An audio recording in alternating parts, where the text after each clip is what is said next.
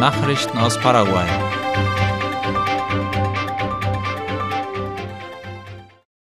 Harte Vorgehensweise gegen die Kinderarbeit, Villarica. Gestern besichtigten Beamte des Gemeinderates für die Rechte von Kindern, Mädchen und Jugendlichen Kodeni den Busbahnhof der Hauptstadt von Guaira, um verschiedene Anweisungen an lokale Verkäufer zu erteilen, nachdem mehrere Anzeigen eingegangen waren. Die Leiterin der Behörde Kodeni, Rechtsanwältin Viviana Rivelli, erwähnte, dass die Anzeigen dem gesetzlichen Verbot der Nutzung von Spielautomaten entsprechen. Sie argumentierte, dass die Institution in das Thema involviert sei, da Kinder diejenigen seien, die diese Glücksspiele hauptsächlich nutzen würden. Rivelli erklärte weiter, dass sie bisher eine ziemlich gute Resonanz von den Verkäufern erhalten hätte. Bei dieser Gelegenheit führten sie die Überprüfung vor Ort auch nach einer Anzeige durch, die sich auf Kinderarbeit des Terminals bezog, dies auch als Reaktion auf die signifikanten Zahlen von Kinderarbeit in der Stadt und in der Region. Rivelli betonte, dass sie mit den Kontrollen fortfahren würden, um die Arbeitsausbeutung von Kindern in der Stadt zu verringern. Paraguay und Nigeria wollen ihre Handelsbeziehungen ausbauen. Um die bilateralen Handelsbeziehungen zwischen den beiden Ländern zu stärken und Investitionen anzuziehen, empfing der stellvertretende Minister für Wirtschaftsbeziehungen und Integration Raul Kano Ricciardi den nigerianischen Botschafter Muhammad Ahmad Makarfi. Das Treffen zwischen dem stellvertretenden Minister und dem Botschafter bei der paraguayischen Regierung mit Sitz in Brasilia, Republik Brasilien, fand in den Räumlichkeiten des Außenministeriums statt. Ziel des Treffens war es, die bilateralen Handelsbeziehungen zwischen den beiden Ländern zu stärken und Investitionen anzuziehen. Bei der Gelegenheit wurde die Komplementarität beider Volkswirtschaften betont und in diesem Sinne festgestellt, dass Nigeria einen hohen Bedarf an Zucker, Getreide und pharmazeutischen Produkten hat, die vom Paraguay geliefert werden könnten. Ebenso wurde die wichtige nigerianische Produktion von Düngemitteln und fossilen Brennstoffen hervorgehoben, die von Paraguay importiert werden könnten. Ebenso erörterten die Autoritäten auf dem Meeting das Potenzial für den Austausch von Technologien und technischem Wissen beider Länder, insbesondere im Hinblick auf die Weizenproduktion. Botschafter McCarthy wurde von seinem Minister und Berater begleitet. Die paraguayische Delegation bestand aus dem Botschafter Cano Ricciardi, dem Generaldirektor für Außenhandel Raúl Silvero Silvani, dem Leiter des bilateralen Handels sowie der bilateralen Handelskommissionen Fernando López Clos und dem Staatssekretär Oliver Heikel. Staatspräsident Mario Abdo Benitez wurde über die Ergebnisse des Treffens informiert und plant in Kürze nach Nigeria zu reisen, um über weitere Themen in Bezug auf die Handelsbeziehungen mit Regierungsvertretern des afrikanischen Staates zu sprechen. Ukraine floh vor dem Krieg und fand ein neues Zuhause. Ein Philologe sowie Universitätsprofessor aus der Ukraine ist nach der Flucht vor dem Krieg nach Paraguay gekommen und fand hier ein neues Zuhause. Er sucht jetzt eine Stelle. Ich bin so glücklich darüber, wie dieses Land mich aufgenommen hat. Ich liebe Paraguay, ich bin so dankbar, sagte er unter Tränen. Igor Prozenko, ein 56-jähriger ukrainischer Philologe, ist eines der vielen Opfer des bewaffneten Konflikts zwischen Russland und der Ukraine, der seine Entwurzelung erzwang. Ich bin so betroffen von dem, was dieser Konflikt ist, dass ich keine Bomben mehr hören kann, sagte er in einem Teil seines Berichts darüber, wie er nach Paraguay kam. Mit gebrochener Stimme behauptete Prozenko, er liebe dieses Land und die enorme Großzügigkeit seiner Menschen. Igor führte vor dem Konflikt ein gutes Leben. Er war Professor für romanische Sprachen an einer Universität und Leiter der spanischen Gemeinschaft an derselben Hochschule.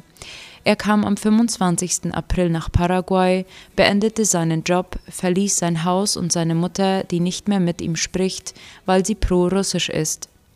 Obwohl er 1966 in Russland geboren wurde, die ukrainische Staatsangehörigkeit besitzt und einen großen Teil seines Lebens dort aufgewachsen ist, gesteht er, dass er sich wie ein ganz normaler Ukrainer fühle und die ganze Kultur in sich aufgenommen habe.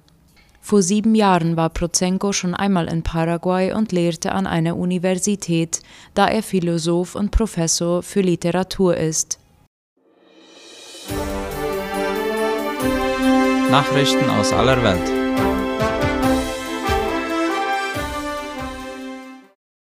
Mindestens 43 Tote bei Gefängnisaufstand in Ecuador. Bei einem Gefängnisaufstand in Ecuador sind am frühen Montag Dutzende von Insassen getötet worden.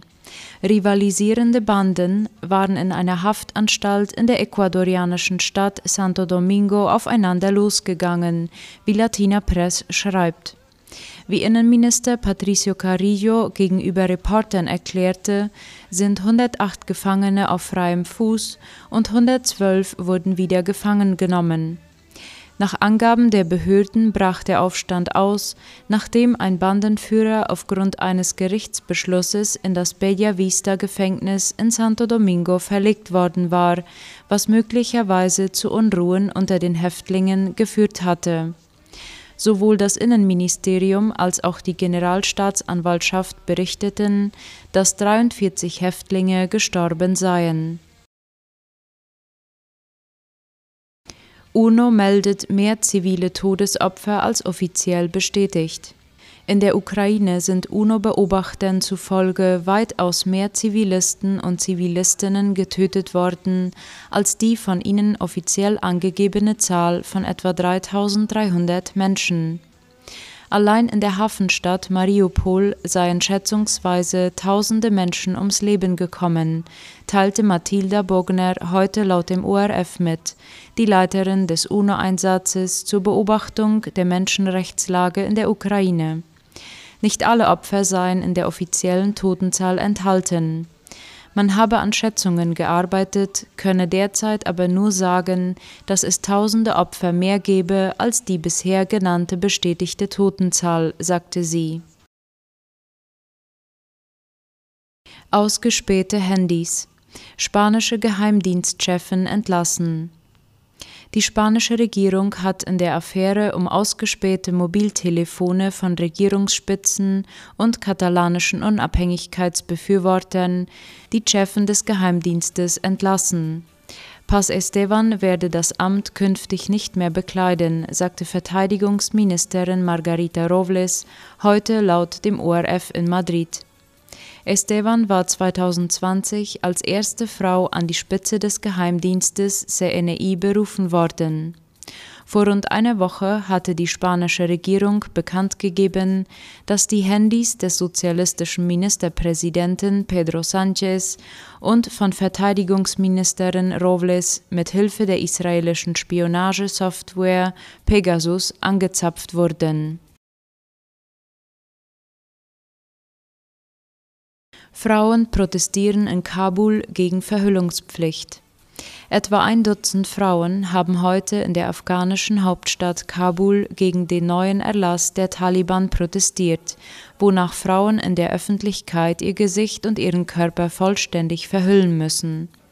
Afghanistans oberster Führer und Taliban-Chef Akhundzada hatte am Wochenende ein Mandat erlassen, das Frauen die vollständige Verschleierung vorschreibt, idealerweise mit der traditionellen Burka, wie der ORF schreibt. Das Diktat war die jüngste in einer Reihe von schleichenden Einschränkungen in Afghanistan, wo die Islamisten die marginalen Errungenschaften, die Frauen nach dem Sturz des ersten Taliban-Regimes im Jahr 2001 durch eine US-geführte Invasion errungen hatten, wieder zunichte gemacht haben 1,5 Grad Celsius Schwelle könnte bis 2026 überschritten werden. Wetterexperten der Vereinten Nationen rechnen mit einem neuen Hitzerekordjahr bis 2026, wie die Tagesschau schreibt. Die globale Durchschnittstemperatur eines Jahres könnte bis dahin erstmal mehr als 1,5 Grad Celsius über dem vorindustriellen Niveau liegen. So sei die Wahrscheinlichkeit, dass im Fünfjahreszeitraum 2022 bis 2026 mindestens ein Jahr eine Temperatur von über 1,5 Grad Celsius erreiche, bei fast 50 Prozent, berichtete die UN-Weltwetterorganisation WMO in Genf.